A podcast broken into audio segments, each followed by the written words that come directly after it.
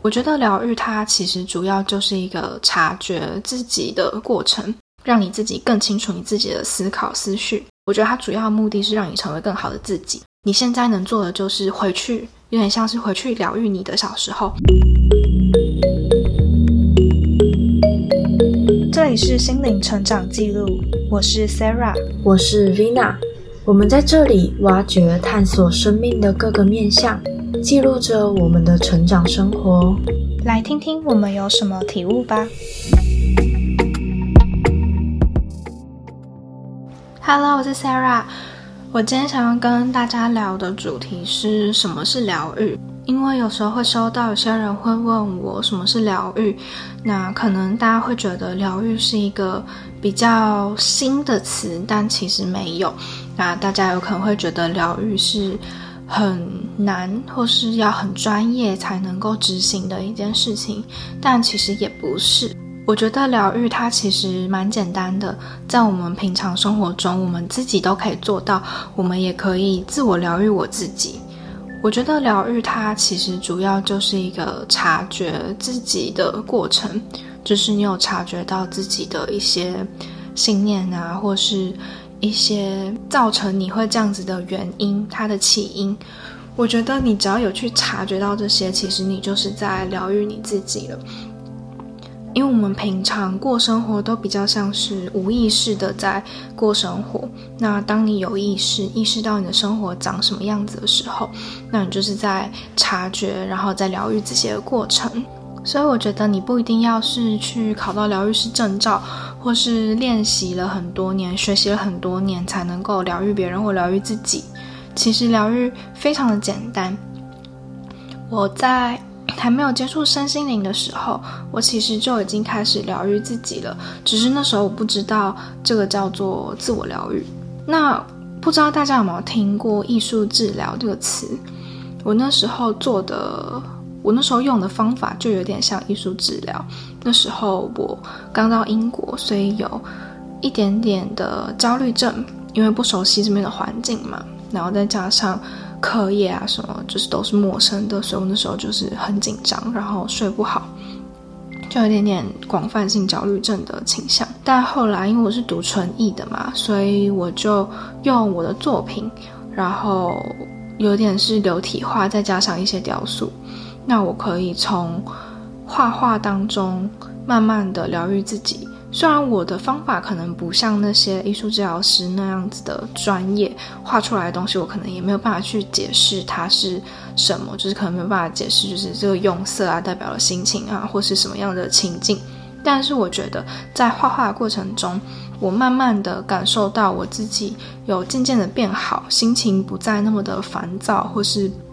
焦虑。我一开始的用色可能是比较偏冷色调，还有颜色也没有那么多。但是到后期，我的颜色就会比较偏暖色调，然后用色也越来越丰富，那就是变成我可以从我的画作里面看到我的一个心境上的转变，因为我当我我画的当下都是画出我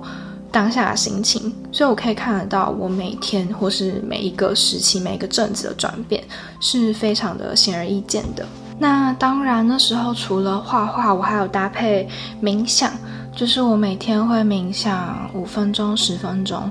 渐渐的会变成二十分钟，这个也是一个自我疗愈的过程。那冥想的话，我之后可以再出一集，然后跟大家讨论，跟大家讲解我那时候觉得冥想是什么样子的。那时候我除了画画之外，我还有其他的疗愈自己的方式。像是我会写日记，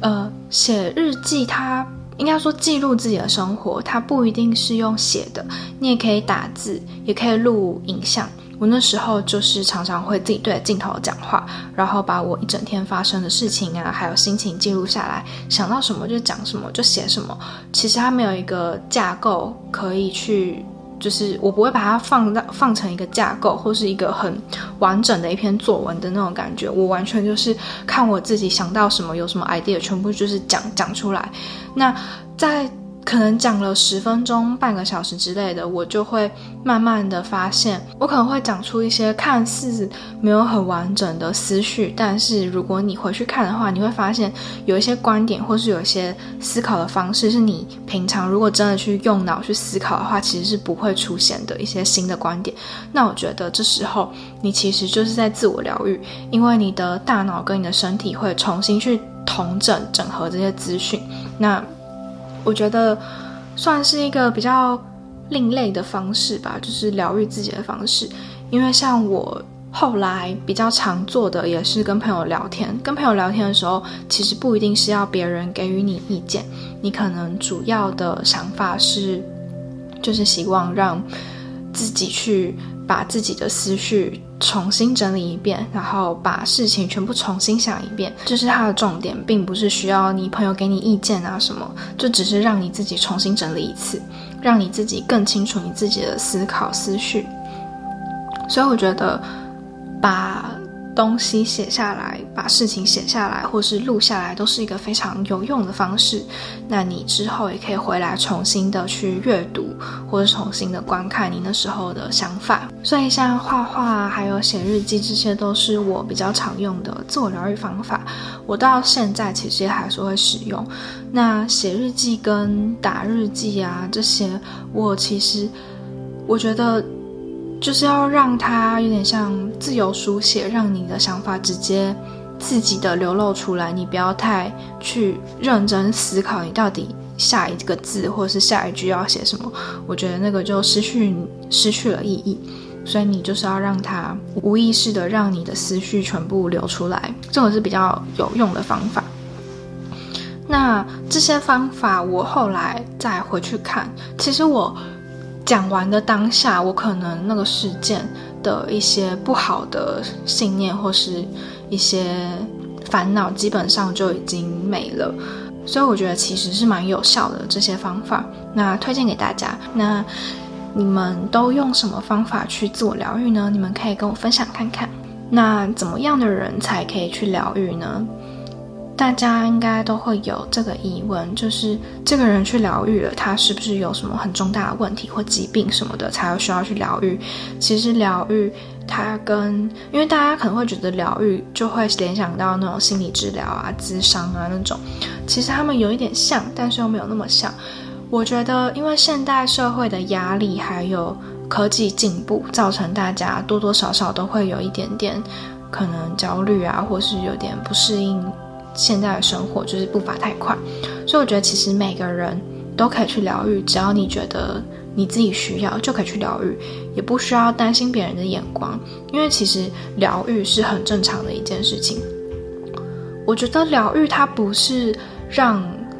那种就是真的有事情的人才去做的，我觉得疗愈它的目的是让你成为更好的你，而不是把你的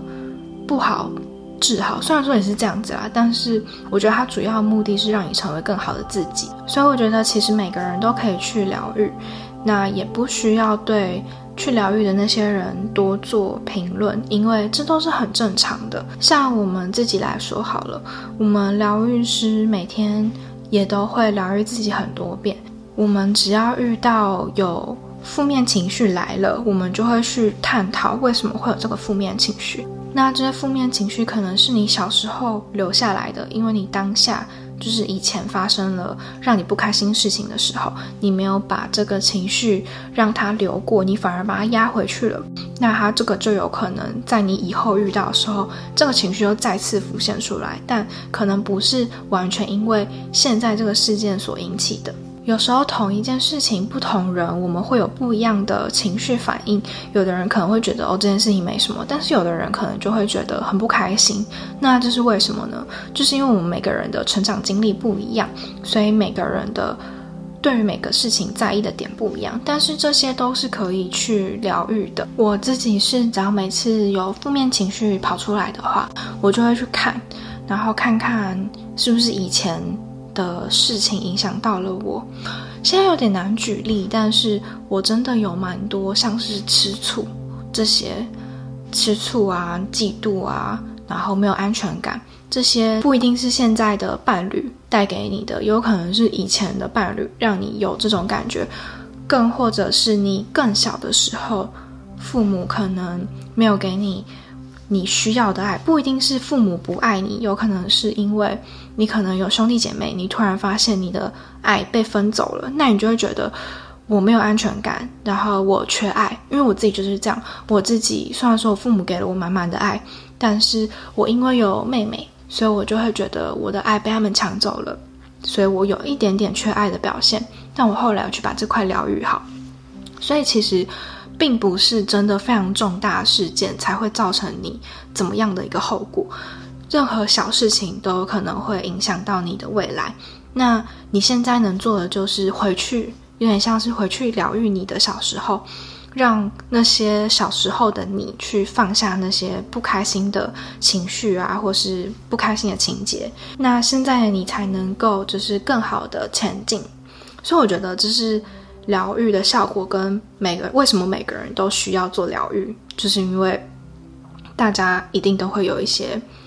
可能自己没有注意到创伤，像我不一定创伤啊，就是像我刚刚我讲的，就是父母有给我爱，但是我小时候。觉得被抢走了，但是它不是一个很大的创伤，可是对我未来影响的是我对于我的伴侣可能会很容易吃醋，然后紧迫盯人，所以这个就是其中一个例子。所以当你们觉得自己有需要疗愈的时候，就不要害羞，可以用我刚刚前面讲的，就是第一上一部影片讲的，就是。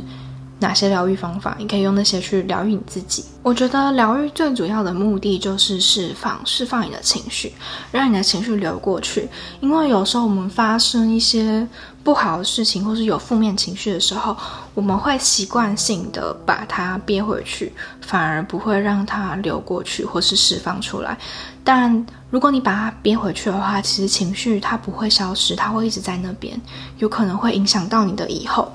所以我觉得疗愈是很重要的。那如果你不知道该怎么疗愈自己的话，那也没关系，就是你可以去看看为什么，就是为什么当下会有这个情绪，是可以去找出让你不开心的点，然后把它记录下来。那等到你可能过了。难过或是不开心的那个情绪之后，可能一两天你再回去看，你说不定会有新的看法，就是可以以第三人，就是第三者的角度去观看整个事情，那说不定那时候就会有解答。所以我觉得其实不用太担心，不知道如何疗愈，就是把它记下来，你有一天回去看，一定会发现有不一样的角度。那如果大家对于嗯，疗愈这件事情还有什么问题的话，都可以在底下留言，那我到时候会再回复你。那就先这样子啦，这集就到这里告一段落。欢迎留言或写信跟我们分享最喜欢的部分吧，别忘记要帮我们评分五颗星哦，才有机会让更多人听见我们。在我们的 Instagram 有更多心灵成长的文章分享，搜寻 Spirit。S P I R I T 两个底线，Road R O A D 就可以找到我们喽。我们下集再见吧。